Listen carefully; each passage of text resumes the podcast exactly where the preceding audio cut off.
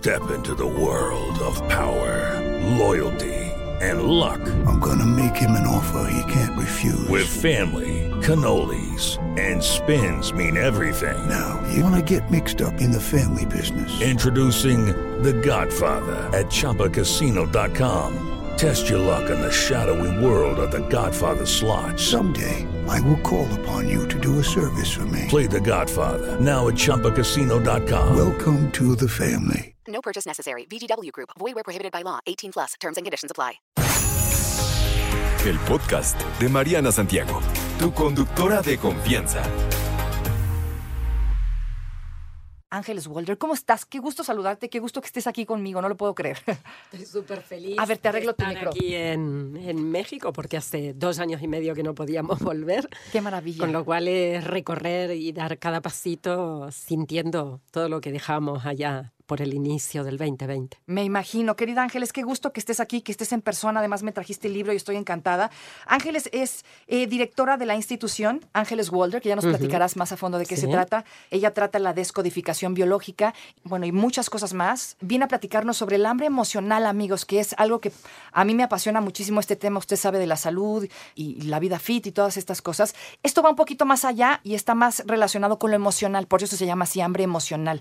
Eh, y quisiera comenzar preguntándote qué es esto del hambre emocional. Mira, fíjate que si tú has comido ahora, te has levantado, has desayunado o has hecho la comida del mediodía y pasan, según el contenido de lo que hayas tomado, pasan unas tres horitas, cuatro, a veces cinco, si le has puesto mucha grasa, el estómago empieza a hacer run run. Y es suave, es una cosa que va así como progresivamente hasta que finalmente te duele la cabeza un poco. Esto lo sabemos todos y es el recorrido que ha hecho siempre el hambre, que es un reflejo, es una, una parte de nuestro cuerpo que está preparada para la supervivencia. ¿Qué ocurre con el hambre emocional? ¿Cómo Si funciona? alguna vez has tenido hambre emocional, cuéntanos cómo ha sido. Seguramente no te ha hecho run run el estómago, no te ha dolido la cabeza, no has tenido ningún tema físico que te diga, pista, tengo que ir a Tengo comer. hambre. Es como un algo que surge de pronto. No, no, es una locura dentro de la cabeza que te saca de ti Ok. y te envía disparada a buscar algo con mucho dulce. Azúcar, ajá. Que te ponga, exacto, mucho azúcar, hidratos de carbono, grasas, comidas que no te nutren en absoluto. Simplemente te calman, pero entonces no están calmando el hambre, Ok. están calmando las emociones. ¿De dónde viene este impulso que bien dices? Cuando uno tiene hambre le duele la cabeza, le cruje el estómago. Cuando hace hambre emocional no sucede esto. ¿De dónde viene este impulso? El impulso viene de las emociones y las emociones de los conflictos. Y los conflictos es la respuesta que tiene cada uno de nosotros ante un determinado problema. Tú y yo podemos estar juntas y ahora aparece X situación problemática aquí delante y las dos vamos a responder de una manera diferente. Imagínate que las dos tenemos un jefe súper pesado, que no sabemos qué hacer con él, pero a ti te da igual y dices, "Bah, a mí me da igual porque yo sé que valgo y... Le doy el avión. Y le doy el avión. pues Exacto. mira eso. Y yo no. Yo soy la típica que eh, por mis programas iniciales de vida, Ok. mi mamá, mi papá no me valoraron demasiado. Yo me siento pobrecita. Yo, mira, Ah, otra ok. vez víctima de este, de este que está por ahí depredando, tal. Y entonces no puedo calmar ni la situación, Ok. ni el problema, ni tomar las riendas de mi vida Ajá. pero tampoco el hambre emocional que me surge. Entonces, me levantaré, iré a una máquina, sacaré un chocolate o algo dulce, empezaré a comerlo, volveré a mi lugar de trabajo, seguirá igual y al cabo de un rato volveré a hacer lo mismo. Con lo cual, la consecuencia de eso, como te puedes imaginar, es el sobrepeso. Y el sobrepeso es la parte más mínima, diría, porque después de la escala del sobrepeso viene la obesidad y vienen todos los trastornos metabólicos. Entonces, por algún lado, tenemos que empezar y decir, a ver, detrás del hambre emocional ¿Qué está pasando? hay un tema de vivencias. Una pregunta aquí que, que me llama la atención. ¿El hambre emocional está, digamos, ligada o es primo hermano o tiene algo que ver con trastornos de la mente? Bueno, sí, son siempre hay alteraciones en la manera, yo te diría, de pensar las cosas, de vivir las cosas. Cuando te digo tú y yo vivimos de manera diferente es porque ambas tenemos unos filtros para mirar las historias que nos tocan a vivir y patrones repetitivos, porque hemos pasado una y otra vez por las mismas situaciones. Entonces, cuando eso se hace un hábito, y para mí el hábito es ser, siempre soy víctima, siempre me abandona, Ajá. siempre me dejan de lado, pobrecita yo, soy incapaz, no podré, no conseguiré tal, ahí siempre tendré un circuito neuronal dentro de mi cabeza que no va a poder cambiar y que el resultado va a ser voy a comer, a beber o a hacer algo que tape lo que yo estoy sintiendo. Fíjate que si tú en lugar de eso tienes un funcionamiento que es mucho más libre y dices, Ajá. me relajo, mira, pásalo, me vale. tengo este problema, lo asumo, voy a ver cómo hacer para, para encauzarlo. O sea que tú tomas las riendas de tu vida y asumes esa responsabilidad, la salud también está en tus manos. La otra persona no. Ok. Deja todo fuera, en manos de, bueno, mira, la mala suerte, esto es azar, siempre me ha tocado a mí y no hace nada. Seguramente tú, si tomas las riendas de tu vida, te levantarás, harás ejercicio, tomarás agua, Exacto. tendrás una dieta saludable, te preocuparás por el- la calidad de tu sueño, por la calidad de tu vida, por tu movimiento, por tus relaciones, o sea, por todo. O sea, que hay como dos grupos por definirlo de alguna manera, aunque no tengamos que poner grupos, ¿no? Pero dos formas de funcionar que son muy diferentes. Muy diferentes.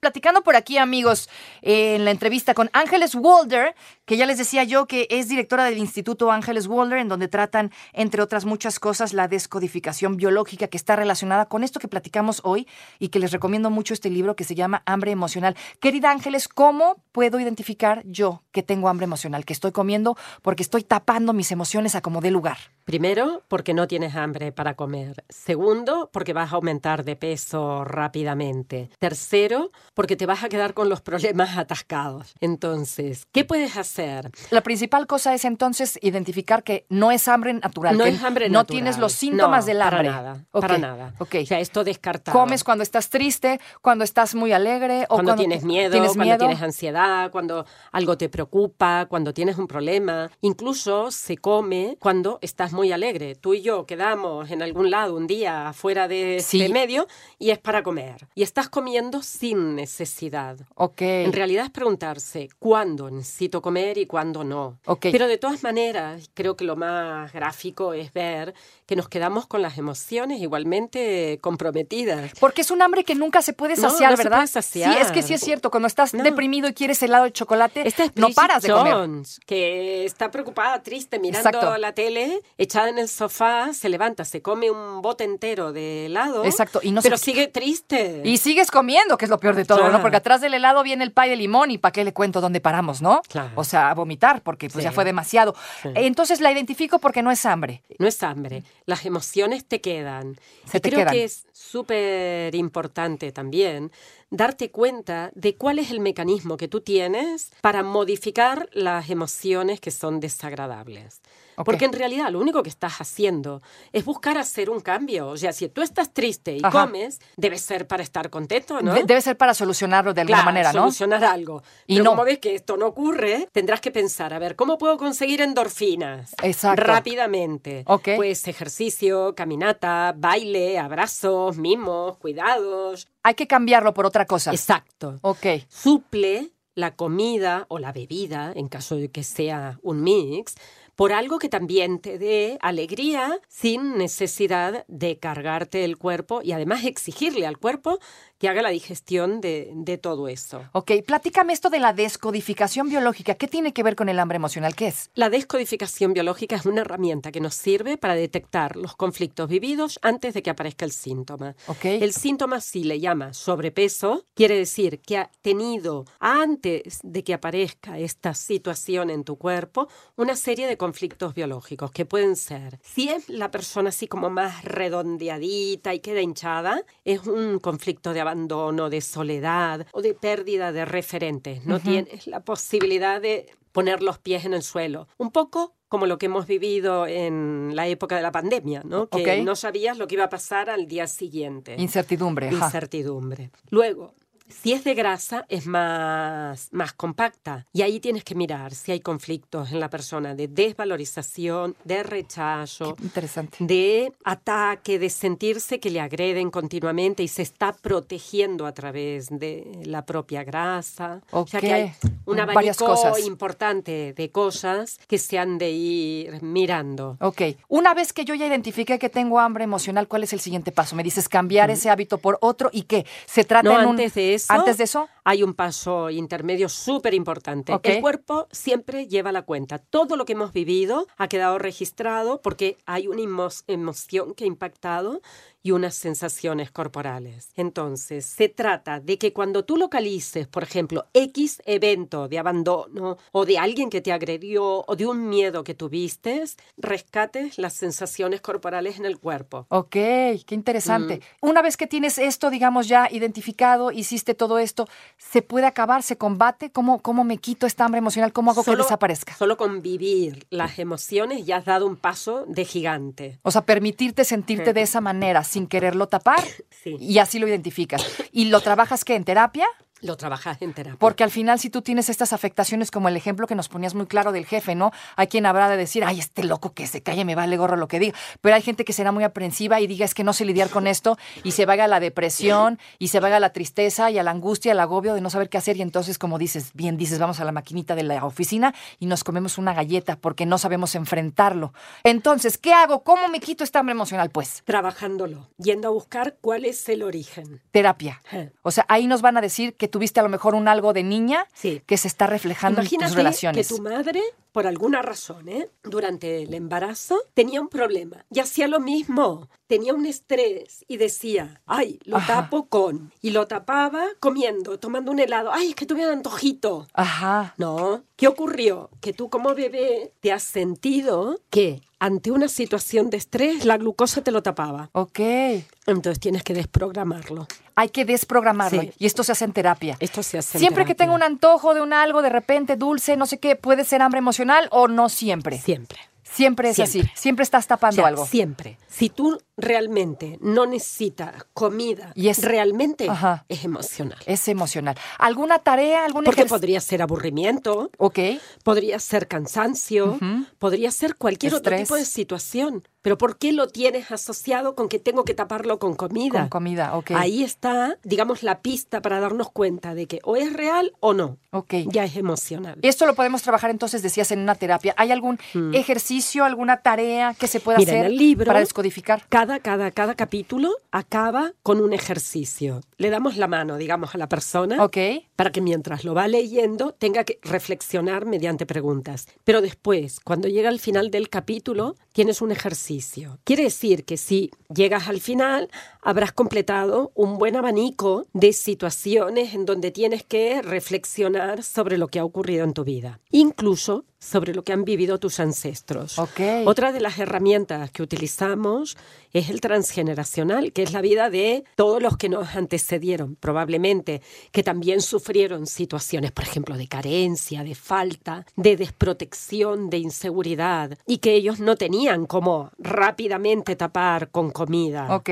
pero que les quedó el estrés. Hoy en día nosotros tenemos esa memoria, está comprobadísimo a nivel científico Ajá. que la memoria celular queda guardada, independientemente de que no hayamos conocido abuelos, bisabuelos, tatarabuelos. Está muy bien. Oiga, qué interesante. Yo me podría aquí quedar contigo todo el programa. Oiga, consigan este, este libro de Ángeles Walder. eh, se llama Hambre Emocional Sana tu sobrepeso con la descodificación biológica. Se encuentra disponible en todas Sí, partes. en las librerías. En las librerías lo pueden comprar en línea. Muy Sí. interesante el tema. Ángeles Walder, un honor tenerte aquí. Muchísimas gracias El por la plática. No te preocupes, Mariana estará de regreso muy pronto. Recuerda sintonizarla de lunes a viernes de 10 de la mañana a 1 de la tarde por 88.9 Noticias. Información que sirve. Tráfico y clima cada 15 minutos.